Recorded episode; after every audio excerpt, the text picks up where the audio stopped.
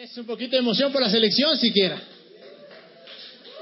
Pensé que teníamos un video, pero creo que no, no había el video. ¿Tenemos el video? ¿Mm? Ya pasó, dice. Bueno. Eh, qué, bueno verles, vean. Estuve, estuve yo de viaje dos semanas. Estuve dos semanas de viaje y fue hermoso, la verdad.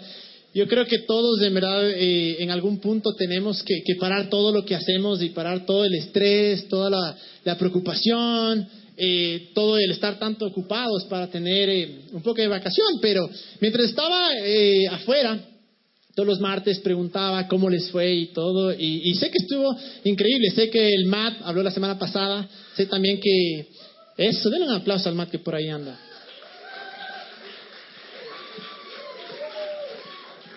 También, también sé que eh, el Greg les incentivó a que se casen, a que no se queden solteros. Así es que cuando acabamos la serie de, relaciones, eh, hay una cosa que queremos hacer acá en One, en verdad, y es esto, es que todo lo que hablamos de acá no se quede aquí, sino que sean cosas prácticas, que podamos decir cómo yo aplico esto a mi vida, cómo yo hago que lo que dicen ahí eh, funcione en mi vida. Entonces, por eso hicimos de esta, así es que espero en verdad que en los próximos eh, meses algunos se amarren, otros se casen, si es que a alguno les toca cortar, chuta, qué pena, pero confiando en verdad que, que Dios es bueno y que Dios nos da el deseo de nuestro corazón. Pero bueno, como ustedes, si es que les llegó el mail y si es que leyeron, porque sé que no todos leen, pero si es que les llegó el mail, eh, esta semana, este mes incluso, vamos a empezar, vamos a tener una serie nueva, una serie que se llama Imposible. Es una serie, para mí es demasiado, demasiado importante. Y una vez más, queremos hacer que esto sea práctico, queremos hacer que cuando escuchemos esto, digamos, ¿cómo yo puedo aplicarlo mi día a día? Y, la razón por la cual le pusimos imposible es porque creo que es una palabra que usamos demasiado. Yo creo que todos durante todo el día usamos, no, eso es imposible. Es imposible que llegue a tiempo, es imposible. Muchos decían, decíamos, es imposible que el Ecuador le gane a Argentina. Pucha, toma, le ganó. Entonces, si es que comenzamos a si comenzamos a, a quitar ese, eh, a, dicho, si comenzamos a hacer que esa palabra imposible sea parte de nuestras vidas, parte de nuestros días, vamos a pensar que es algo normal. Y claro, cuando vemos algo difícil, en vez de decir, bueno, podemos hacerlo, la primera reacción va a ser, no, es imposible. Y en el momento que decimos imposible, nos hemos, cortado la capacidad de poder intentarlo. Hemos cortado la capacidad de siquiera tener el deseo de hacerlo. Porque ya hemos dado la respuesta, es imposible. No hay nada que hacer. Y es lo que queremos hacer acá. Obviamente la serie se llama Imposible. Pero toda la serie se basa en el versículo que vamos a ver a continuación, que es Lucas 1.37. Que dice, porque para Dios no hay nada imposible. Todo lo que va a basarse esta serie es en eso, que para Dios no hay absolutamente nada imposible. En el vocabulario de Dios esa palabra no existe. Y como no existe en el vocabulario, de Él, y como Él es nuestro, creador, y como es Él el que nos da la fortaleza, es Él el que nos da los deseos, el que nos da el propósito, deberíamos en verdad nosotros también eliminar esa palabra de, de nuestro vocabulario y decir, no hay nada imposible. Porque claro, uno dice, para Dios no hay nada imposible. Bueno, pero para Dios. Pero no es así, porque nosotros estamos con Dios. Porque Dios está con nosotros. Entonces, si es que no hay nada imposible para Dios, significa que para nosotros tampoco hay nada imposible. Entonces, todo lo que hemos hablado hasta ahora, las series que hemos hecho de, en One, ha sido obviamente hablando de quién es Dios, de, de su amor por nosotros, pero llega un punto en el que decimos, bueno, ya sé quién es Dios, o por lo menos ya tengo una idea, ya conozco eh, de su amor, conozco que Él es bueno, pero ahora, ¿qué hago? ¿Qué hago con, con lo, que, con lo que Dios ha, ha, con lo que he aprendido? Y la verdad es esta, que la razón por la cual Dios dice, no hay nada imposible, es porque en verdad para Él no hay nada imposible. Y teniendo en cuenta eso, Dios hace una cosa. Dios coge y cuando nos creó, dice, yo te voy a crear, pero no solo voy a hacer que seas una persona que viva por la vida así, sino que voy a crear y voy a ponerte un propósito en tu vida. Voy a poner un llamado. Y por eso que tenemos deseos en nuestro corazón, por eso tenemos estas pasiones en nuestro corazón que han pasado años y años y años y siguen ahí. Obviamente hablo de buenos deseos, ¿no? Pero eh, siguen ahí año tras año. Y, cuando hacemos estas cosas nos sentimos llenos, nos sentimos que es donde tenemos que estar. Y es porque es precisamente el propósito o el sueño o el deseo que Dios puso en nuestro corazón. Pero la realidad es esta, que Dios no es un Dios simple. ¿A qué me refiero? A que Dios no dice, bueno, mira, el propósito de ti, eh, de tu vida es que cojas, tengas una, eh, tengas una vida normal, tengas un trabajito y te mueras. No. Yo creo que en realidad el propósito de Dios es algo imposible. Ahora, imposible puede significar muchas cosas. Muchas veces para una mamá es imposible criar, o sea, para muchos de nosotros, yo digo, hijo, madre, pobre nuestras mamás, ¿cómo les tocó criarnos? Decimos, tal vez algunos éramos unos desgraciados y tal vez era imposible. Tal vez alguien dice, pero mi deseo es, es, ser mamá. Me parece espectacular, porque yo también creo que para, para, para ser mamá necesitas la ayuda de Dios. Pero bueno, todo el punto es que Dios eh, nos ha puesto un llamado en nuestra vida y ha puesto un deseo de alcanzar eh, cosas grandes. Ese es el deseo de nuestro corazón, de en verdad lograr cosas que para el mundo dice son imposibles. Y podemos ver que a través de toda la Biblia hay gente que alcanzó cosas imposibles. Pero para alcanzar lo imposible se necesita una cosa, una palabrita que se llama fe creer que es posible. Porque como yo decía, en el rato en el que yo digo es imposible, ya me he cortado la capacidad de yo poder decir, de yo poder seguir adelante y tratar de alcanzarlo. Pero el problema con la fe es que muchos tal vez aquí conocen el, significado de fe, muchos tal vez no lo conocen. Muchos tal vez, tal vez ah, han escuchado esto de fe, que cree para que sucedan cosas, o cree y lo alcanzarás, y han pasado años y años y años y no han visto nada. Y claro, para muchos, por lo menos por, hay veces, en épocas de mi vida, que escuchar de fe e, es doloroso, porque es como que, pero ya he creído, pero, pero ya, he soñado y, no sucede. Para otros tal vez no tienen ningún concepto de, de, fe. Tal vez dicen, bueno, la fe, ¿qué significa fe? Es creer en Dios. Y sí, es parte de la fe creer en Dios. Pero en verdad, la fe lo que es es creer en algo. Sea que crees en algo malo, sea que crees en algo bueno, eso es fe. Eh, por la definición de la palabra, es creer en algo, ¿no?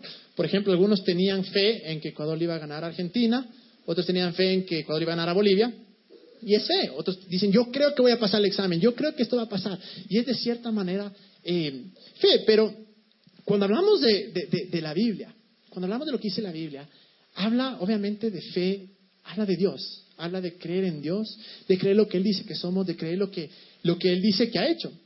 Y el problema es de este, que cuando uno no tiene la definición correcta de ciertas cosas, toda su vida va a ser filtrada a través de esa definición. Por ejemplo, si es que yo tengo la definición equivocada de Dios, y yo creo que Dios es el que me manda las enfermedades para mostrar una lección, cuando yo me enferme, lo que voy a hacer es, ah, Dios, ¿qué quiere hacer conmigo? Dios, eso es una bendición. Eh, Dios, eh, tú me quieres probar, que nunca está eso en la Biblia en realidad. Entonces, cuando tenemos un concepto equivocado de algo, todas nuestras acciones, o incluso lo que leemos en la Biblia, va a ser filtrado a través de este concepto. Y en realidad la fe es un concepto bastante simple, no es fácil. Me encantaría decir es facilito, pero no, porque toma, toma mucho eh, el creer, el renovar la mente, pero es un concepto sencillo, simple, no fácil, pero simple. Y, y, si vemos en definición lo que la Biblia dice que es fe, vamos a ir a Hebreos 11.1. Y dice esto, dice, la fe es la confianza de que en verdad sucederá lo que esperamos. Es lo que nos da la certeza de las cosas que no podemos ver. Y si podemos dejarle eso en la pantalla por un ratito. Porque vamos a ver detenidamente lo que dice. La fe es la confianza, es creer en algo, de que en verdad sucederá lo que esperamos.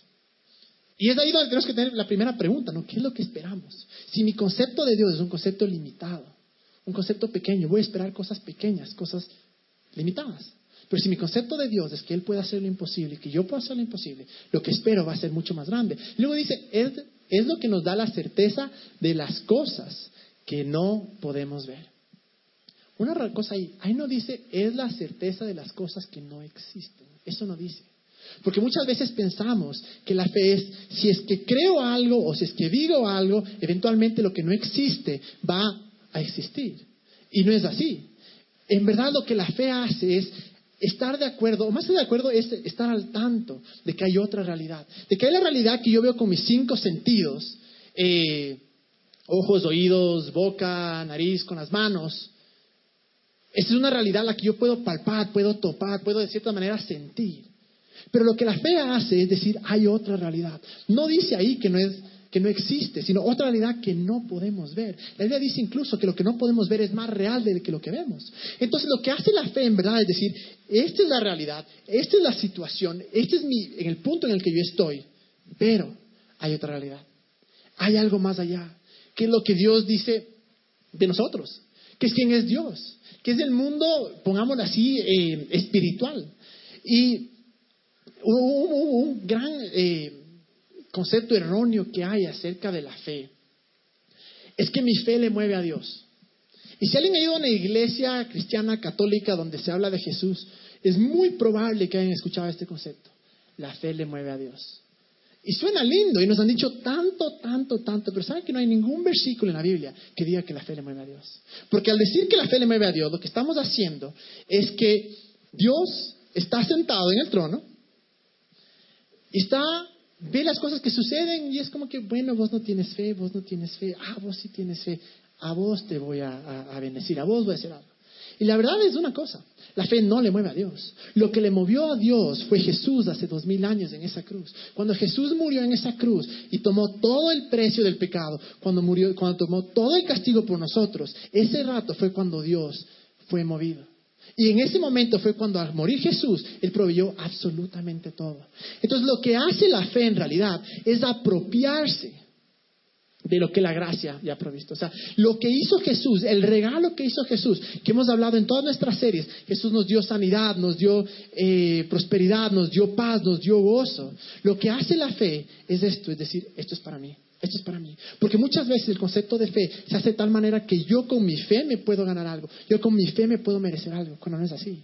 Mi fe lo único que hace es alcanzar. Por ejemplo, si yo tengo aquí un teléfono y digo, eh, bueno, voy a regalar a alguien.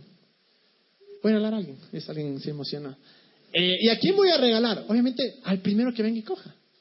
Entonces, ¿qué es lo que hace la fe? La gracia hace esto. La gracia es, es, del, primero que venga y coja. ¿No es cierto? Lo que hace la fe es cogerlo. Eso hace la fe. Es decir, que creyó en algo, creíste en lo que Dios dijo y la fe lo alcanza. Entonces, esta serie va a ser bastante, eh, un poco medio teológica, eh, medio intelectual porque queremos en verdad que, entendamos por completo el concepto de fe. Entonces, algo que tenemos que tener claro en verdad, y yo sé que para muchos tal vez es un concepto nuevo, pero la fe no le mueve a Dios. A Dios le movió Jesús hace dos mil años. La fe lo único que hace es alcanzar o apropiarse lo que Jesús hizo por nosotros y decir lo que tú dices de Jesús es mío. Y creer que lo que tú dices es para mí. Y creer que lo que tú compraste fue para mí. Por eso es que la Biblia dice que ya fuimos perdonados de nuestros pecados. No tenemos que decir perdón, perdón, perdón, decir gracias a Dios porque ya me perdonaste. Eso es lo que hace la fe. Se apropia y se adueña de lo que nos dio. Entonces, eh, hablando esto de, la fe, podemos ver que la Biblia está llena de historias de fe. Podemos ver que la Biblia está llena de historias de gente que hizo lo imposible o que Dios hizo cosas imposibles en sus vidas. Y, como les digo, algo que quiero que tengamos en cuenta, en verdad, y pensar en esto es, Tal vez si nuestra vida es, aburrida, tal vez si nuestra vida, y yo me pregunto esto todo el tiempo, pero si nuestra vida es aburrida, si nuestra vida no es lo que soñamos, si nuestra vida no es lo que anhelamos, yo creo que debemos pausar y decir, Dios, ¿es esta la vida que tú tienes para mí? ¿Es esto lo que yo tengo que estar haciendo? Porque yo creo con todo mi corazón que una vida, la, vida imposible que nos ha llamado a vivir Dios, es una vida que nos va a emocionar, que nos va a llevar a buscar grandes cosas. Y las grandes cosas, ya les digo, no significa necesariamente que tienes que ser eh, un millonario. Ese es mi sueño, pero no significa eso. Tal vez una vez más, el sueño más grande es quiero casarme, quiero tener, eh, quiero criar a mis hijos de una manera en la que ellos les sirvan a Dios. Entonces, si estamos en ese punto, tenemos que decir, Dios, en verdad, ¿cuál es, ¿qué es lo que tú quieres que haga en mi vida? Y cuando tenemos ese, entendemos que Dios tiene un llamado imposible. Dios es, un amigo mío decía, Dios está loco. Dios está loco. Y decía, porque las cosas que me dice o las cosas que, he hecho con él son impresionantes. Vamos a ver una historia que está en la Biblia, que es de Abraham. Yo creo que tal vez todos han escuchado, si no han escuchado en alguna iglesia, tal vez escucharon en las clases de historia, pero es una historia muy conocida, muy conocida, y, se, la cuenta, porque en verdad Abraham, eh, para contarles un poquito de quién era Abraham, Abraham, eh, eh, Abraham era un mancito que Tenía una buena vida, el man, eh, dice la Biblia que eh, tenía mucho dinero, era rico en ganado y en, oro, pero al mismo tiempo era una persona que amaba a Dios, en verdad. Entonces, la Biblia incluso lo llama que Abraham era el amigo de Dios. Un día, a los 75 años, Dios le viene y le dice, Abraham, quiero que te vayas a la tierra donde yo te voy a llamar. Entonces el man, claro, deja todas las cosas, creyendo a Dios se va. Muchas veces cuando se habla de Abraham se piensa que fue perfecto, pero no fue para nada perfecto. El man cogió y por poco más le dijo a la esposa, verás, te casas, pues no eres mi esposa, eres mi hermana para que el, rey se acueste con vos. Entonces, el man en, verdad no fue perfecto. O sea, Dios le llama el amigo de Dios, pero podemos saber que el man no fue perfecto. Pero bueno, pasa eso. A los 86 años, eh, está un día chileando y se le acerca a Jesús, se le acerca a Dios.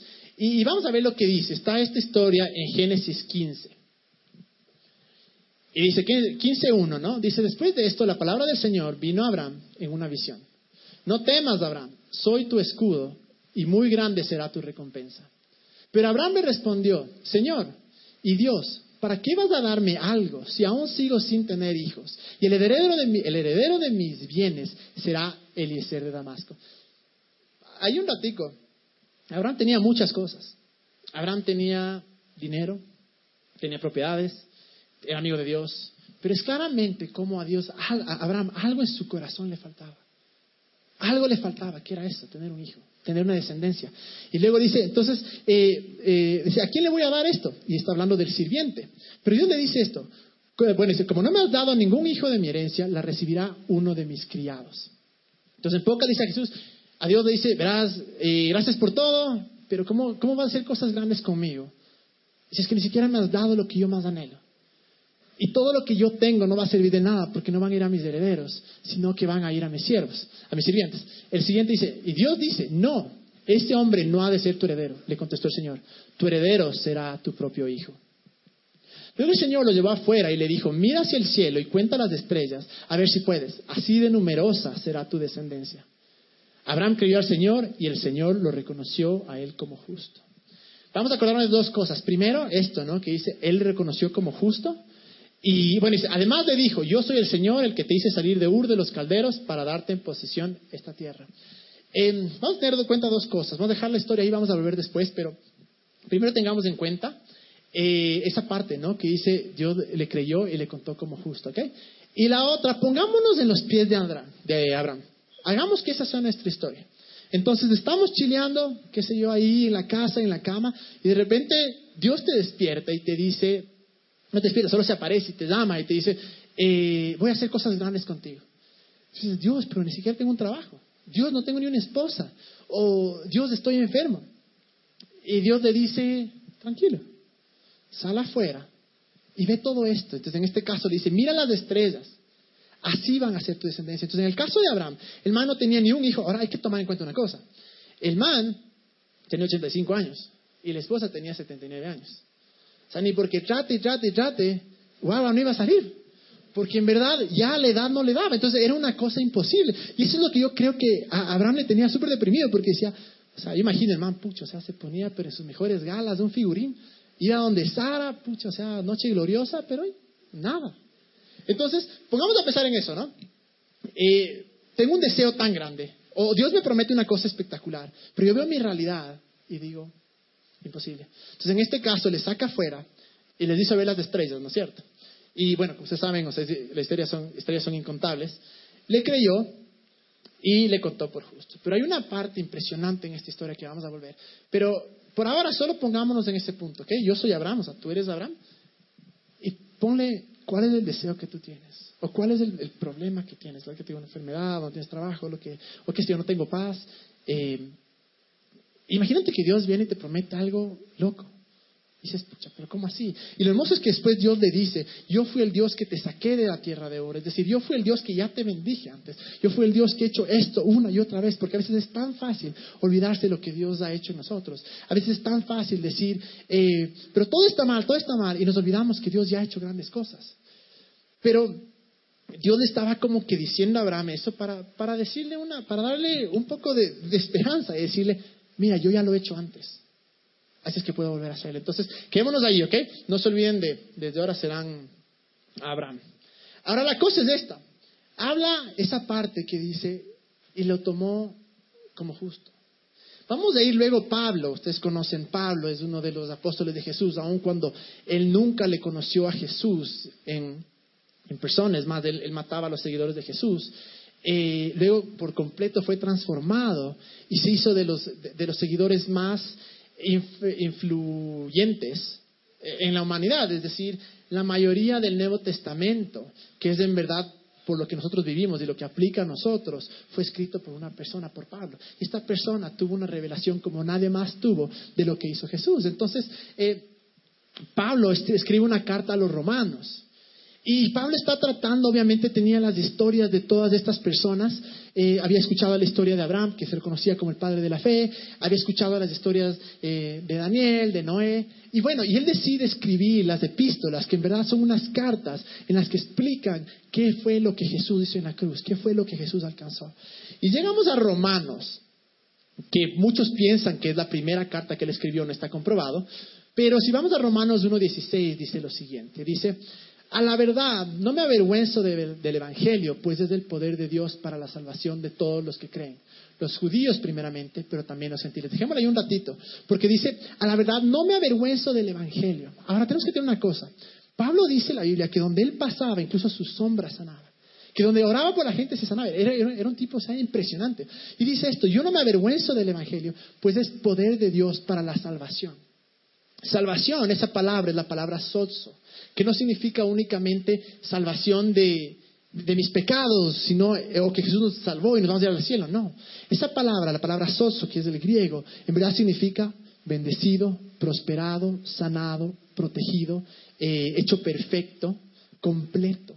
Entonces ahí cuando dice, pues, eh, pues es poder de Dios para la salvación de todos los que creen, de los judíos primeramente, pero también de los gentiles. Vamos al, al 17.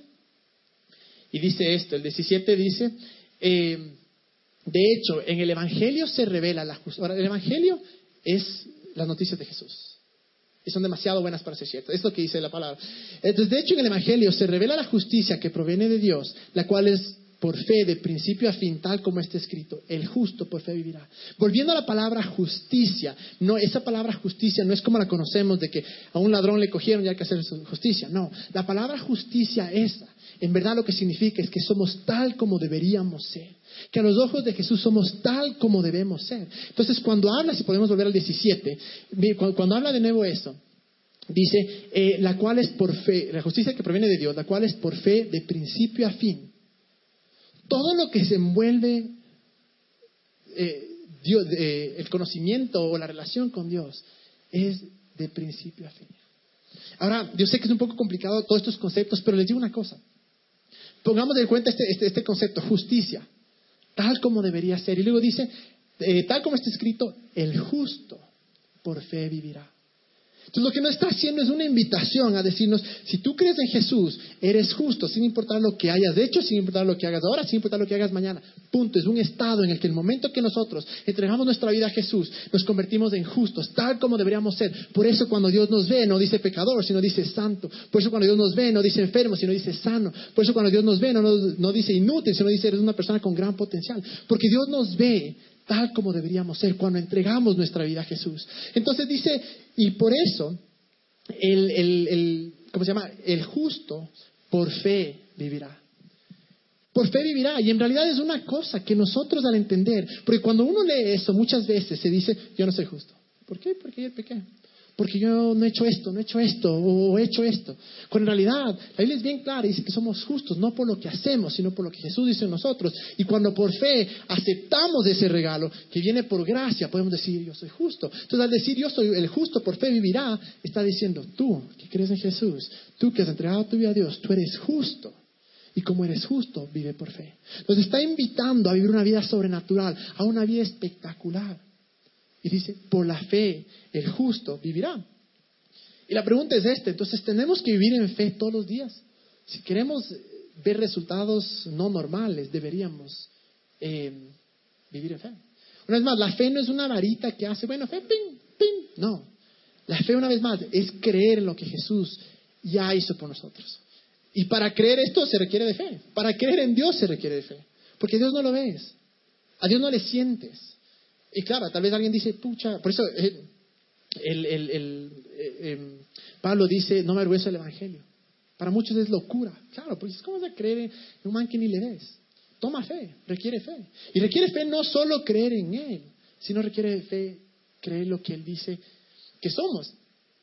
Así es que eh, cuando comenzamos a, a, aceptamos, decimos aceptar esta invitación, o, esto que nos dice Pablo, que es el justo por fe vivirá.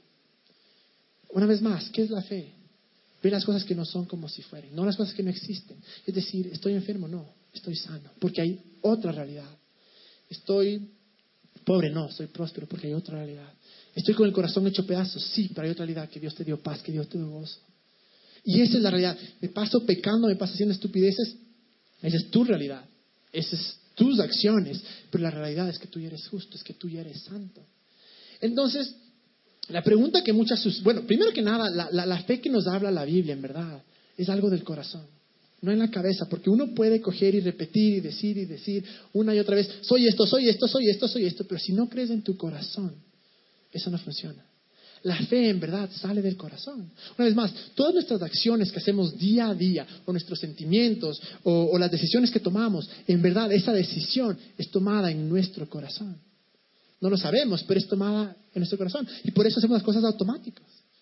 Cuando tenemos un concepto, creemos tanto en algo, es porque está grabado en nuestro corazón. Pero si es que yo comienzo a creer solo en mi mente, y puedo repetirlo, puedo decirlo, puedo hablarlo, puedo decir que creo, pero si no pasa en mi corazón, no va a pasar nada. Es más, yo creo que muchos han escuchado de este libro que se llama El Secreto. Es un libro súper famoso, es bueno en verdad. Pero lo que hace el secreto es esto, es tomar todos los principios de la fe y quitarle a Jesús del medio, y quitarle a Dios. Yo he leído y he visto el documental. En pocas es eso. Está diciendo, dice, bueno, es que tú eh, tienes buenos pensamientos y confiesas bien, eh, el aura del universo, como se llame, va a traerte a ti lo que tú buscas. Y son principios bíblicos, solo que con un pequeño problema. Cogieron a Jesús y a Dios le quitaron. Pero es un principio esto de fe, que incluso la gente no creyente sabe que es verdad, sabe que es algo que funciona. Pero muchas veces, cuando hablamos de esto de, fe, lo primero que se nos viene a la mente es, pero yo no tengo fe. No tengo fe. Y no tengo fe porque, porque no tengo fe porque no creen nada, porque es difícil creer en Dios. Y comenzamos a enfocarnos en lo que tenemos, comenzamos a enfocarnos en nosotros una vez más. Y si vamos a Romanos 12, 3, eh, el mismo Pablo que habló, el justo por la fe vivirá. Dice esto, dice, por la gracia que se me ha dado, les digo a todos ustedes, nadie tenga un concepto eh, de sí más alto que el que debe tener, sino más bien piense de sí mismo con moderación, según la medida de fe que Dios le haya dado. Este versículo es tan mal interpretado porque la gente dice, ah, entonces Dios puso diferentes medidas de fe a las personas. No, el original dice esto, la medida de fe. Es decir, que el momento que tú comienzas a creer en Jesús, el momento que tú entregas tu vida, en ti nace algo, la medida de fe. No es que unos tienen más fe que otros, sino que todos hemos sido dados la medida de fe. Y cuando eso comienza a creer y decir, ya fui dado la medida de fe, me abre las puertas para seguir adelante. Yo sí puedo creer. ¿Por qué? Porque sí tengo fe. Yo sí puedo hacer cosas imposibles. ¿Por qué? Porque sí tengo fe. Aun cuando tal vez mi realidad eh, con, los sentidos sea diferente, en mi corazón y la realidad alterna, la realidad de Dios, es que yo ya fui dado la medida de fe. Luego en Gálatas 5:22 dice esto, dice, pero el fruto del Espíritu es amor, gozo, paz, paciencia, benignidad, bondad, fe. Dice el fruto. ¿Qué es el fruto? Lo que sale a través de algo, ¿no es cierto? ¿Cuándo han, visto a un árbol de naranjas o mandarinas que esté pujando para, para sacarle fruto? Nunca, ¿no es cierto? No es esfuerzo, es simplemente el fruto de quien tú eres.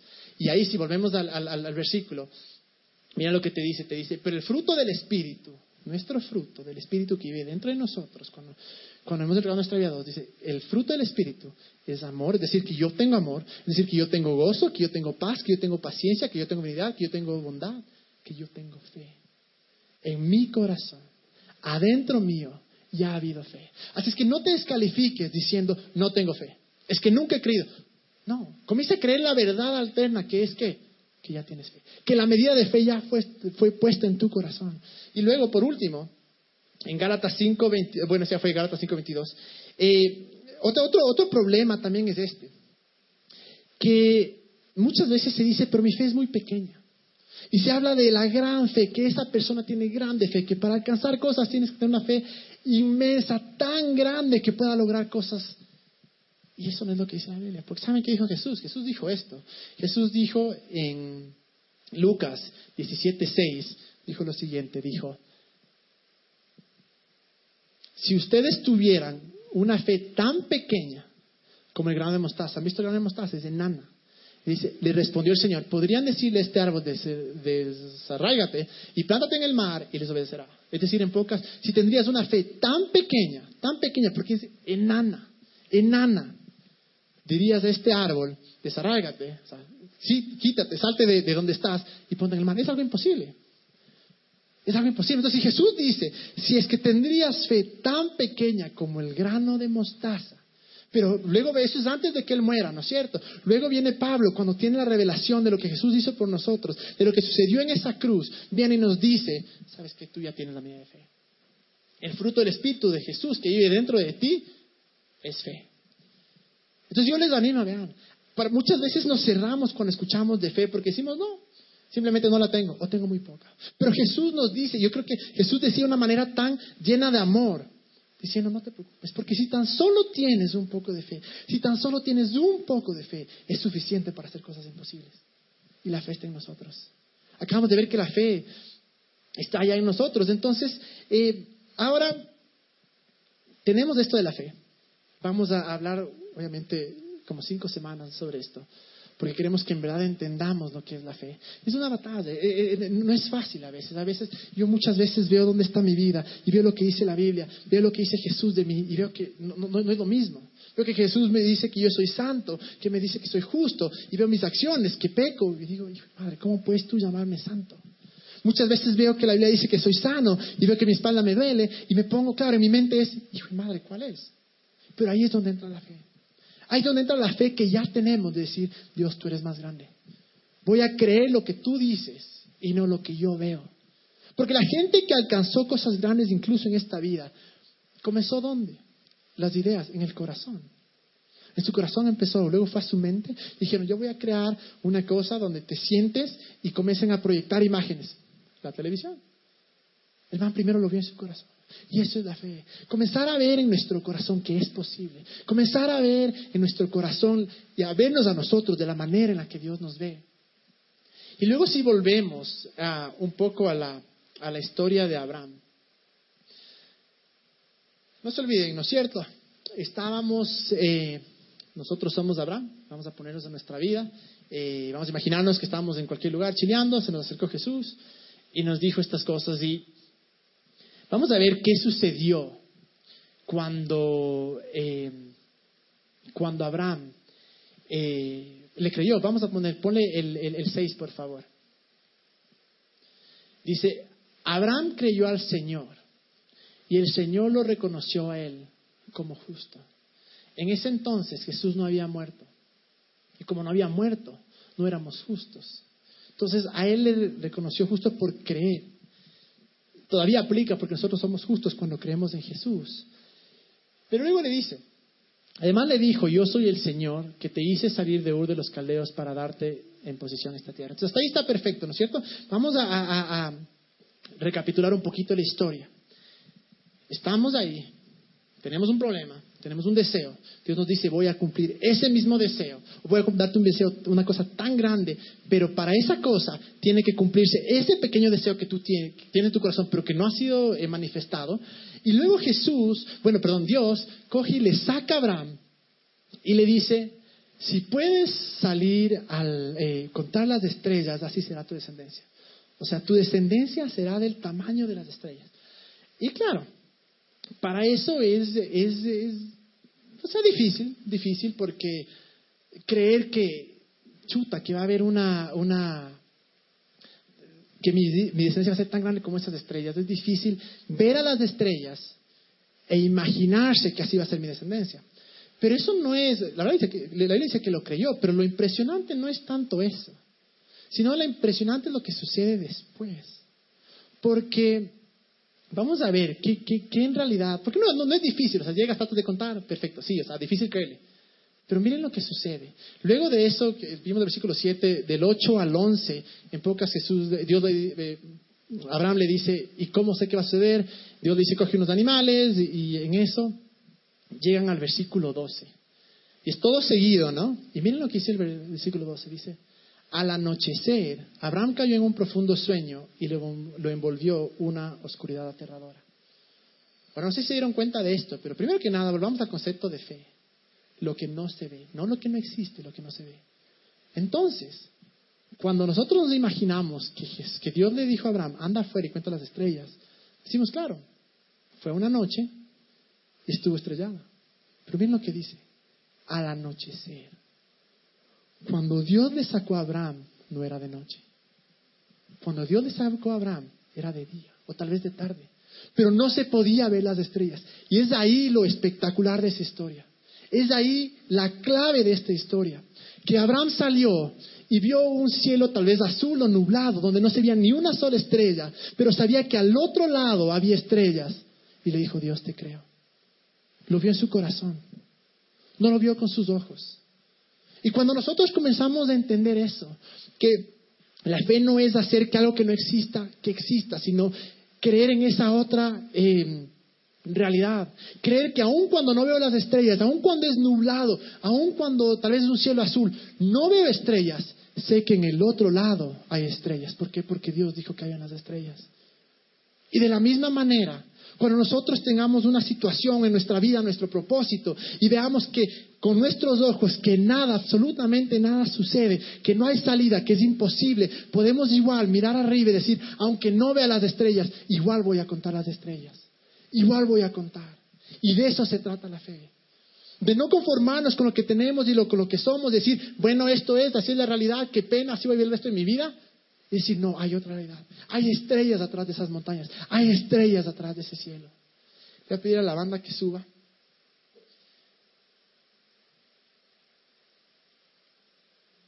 Y la cosa es esta. Cuando vemos a nuestra vida, cuando vemos eh, nuestra situación, cuando somos como Abraham, por, por una razón yo cogí y les dije, les dije que,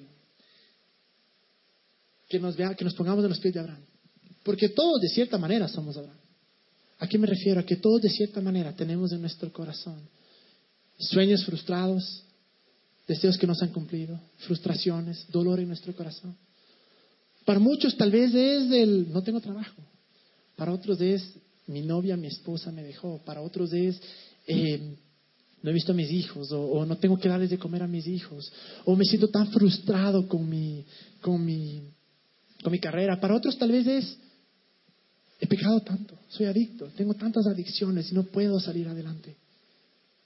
Y de cierta manera somos Abraham, porque aun cuando tengamos otras cosas, aun cuando Dios siempre ha sido bueno, nos ha bendecido con otras cosas, tenemos buenos amigos, tenemos por lo menos una casa donde poner eh, la, cabeza, tenemos tal familiares, tenemos alguien que nos quiera, o por lo menos tenemos un, eh, trabajo aunque no nos guste. Igual Abraham tenía todo.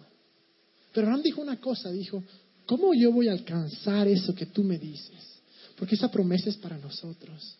La palabra dice que al que le cree todo es posible. Dice, para Dios nada es imposible. Dice, yo haré cosas grandes con ustedes. Unas cosas, en Jeremías 31, 11 o 29, 11 dice esto, dice, yo tengo grandes planes para ustedes. ¿Y cómo vas a decir, cómo puede hacer conmigo grandes planes cuando mi realidad es esta? ¿Cómo puede decir que tengo grandes planes cuando no, ni siquiera mi, mi esposa es vieja, yo soy viejo, no tengo un hijo? ¿Cómo me vas a decir eso? Pero si tan solo nos atrevemos a salir y a contar las estrellas, aun cuando no las vemos, ¿Qué significa eso para nosotros? Comenzamos a ver con nuestros ojos la otra realidad. No con nuestros ojos, con nuestro corazón la otra realidad.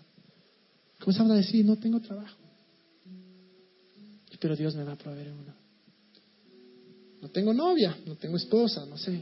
Dios va a proveer a alguien. Mi corazón está destrozado, está lleno de intranquilidad, de preocupación. Dios me ha provisto paz. Soy tan adicto, qué sé yo, al sexo, a las drogas, eh, soy, no tengo amigos. ¿Cuál es la realidad de Dios? ¿Cuáles son las estrellas que Dios te está diciendo ahora? Míralas. ¿Cuáles son las estrellas que yo no puedo saber, pero solo tú sabes en tu vida? ¿Cuáles son esas estrellas que Dios te dice, sal y cuéntalas? Aun cuando no veas nada, aun cuando esté nublado, aun cuando sea solo azul y no veas absolutamente nada, cree que al otro lado hay estrellas. Y en tu vida comienza a decir, ¿cuáles son esas estrellas, Dios? Pregúntale, Dios, ¿cuáles son esas estrellas que no he querido ver? Y que no he podido ver en mi corazón. Porque es obvio que Abraham no pudo ver con sus ojos porque no era de noche y las estrellas solo salen de noche. Pero cuando él decidió creerle, creerle, aun cuando no veía nada. Y de eso se trata la fe. La fe funciona en el corazón. Comienzas a ver en tu corazón, no porque te lo merezcas, no porque tu fe haga que seas digno, no. Jesús te hizo digno. Y cuando comienzas a decir, tengo poca fe, no importa, es suficiente. Si tengo fe como el gran de mostaza, Dios ya puso fe en mi interior. Les voy a pedir que se pongan de pie. Porque si Dios nos ha llamado a hacer una vida imposible, involucra muchas cosas. Y si Dios ha puesto tantos deseos y sueños en nuestro corazón, involucra que un Dios que hace lo imposible posible, que esté con nosotros, y Él está con nosotros. Si es que tal vez dices, es que no, no sé mi propósito, no sé mi vida, no, no, no, no tengo emoción, bueno, pídele a Dios. Dile, Dios, dame un propósito. Él te va a revelar tu propósito porque tú ya tienes un propósito en tu vida.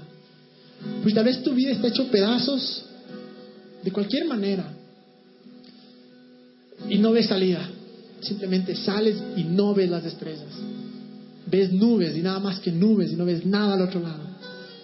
Es hora de cerrar tus ojos y decir, Dios, yo quiero ver mis estrellas. Yo quiero ver mi trabajo. Yo quiero ver mi salud. Yo quiero ver mi familia. Yo quiero ver mis hijos. Yo quiero ver mi paz. Yo quiero ver estar libre de estas cosas. Y vamos a orar ahora. Vamos a orar no para que Dios nos dé más fe, porque Dios ya nos dio la fe que necesitamos. No se debe orar, Dios, dame fe. Dios ya nos dio fe.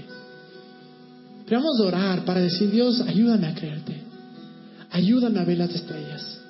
Y mientras oramos, yo te animo a que en tu corazón veas esas estrellas que no se pueden ver con los ojos. Ve esa cosa que tú has buscado, que tú has anhelado en tu corazón. Yo voy a pedir que, se, que, que cierren sus ojos por una razón, para que no nos distraigamos. Dios, te doy gracias porque eres un Dios tan bueno. Te doy gracias porque no importa nuestra situación, no importa nuestra realidad, tú eres más grande, Dios. Te doy gracias, Dios, porque tú ya has provisto todo lo que necesitamos. Gracias porque tú has preparado una gran vida para nosotros. Gracias porque nos da un propósito, Dios. Y gracias aún porque conoces nuestro corazón, conoces nuestras frustraciones, conoces nuestro dolor. Así como Abraham se sentía dolorido, nosotros nos hemos sentido así. Tú conoces, Dios. Tú conoces todo nuestros pensamientos. Pero esta noche te pedimos, ayúdanos a creerte, Dios. Muéstranos de esas estrellas que no vemos con nuestros ojos. Muéstranos de esa respuesta que no vemos con nuestros ojos. Y yo te doy gracias, Dios, porque de ahora en adelante vamos a tener este concepto de que sí tenemos fe, de que sí podemos, de que tú eres todopoderoso, de que para ti nada es imposible. Y ayúdanos, Dios, a quitar esa palabra de nuestra boca, esa palabra de nuestra mente, que nada es imposible. Todo es posible contigo. Nada es imposible, Dios. Te damos gracias, Señor. Gracias, Dios, porque tú conoces lo más profundo de nuestro corazón y tú lo harás, Dios. Esas estrellas sí existen y vamos a verla, Dios. Abraham se lo conoce el padre de la fe porque le creyó y su tuvo un hijo, Isaac, y luego tuvo su descendencia, tal como Dios le había prometido porque Dios no miente. Y mientras le adoramos ahora, una vez más, tengo claro esto en mi corazón y quiero que hagan, comienza a ver esas estrellas. En tu corazón comienza a ver esa respuesta. Comienza a ver eso por lo que has creído, por lo que has orado. O tal vez nunca creíste, tal vez eh, ni siquiera sabías que podías creer. Comienza a verlo. Porque Dios, la Biblia dice que Dios no hace excepción de personas. Y Abraham le prometió y cumplió y a nosotros nos prometió y también ya cumplió. Solo tenemos que ver en nuestro corazón y esperar que se haga una realidad.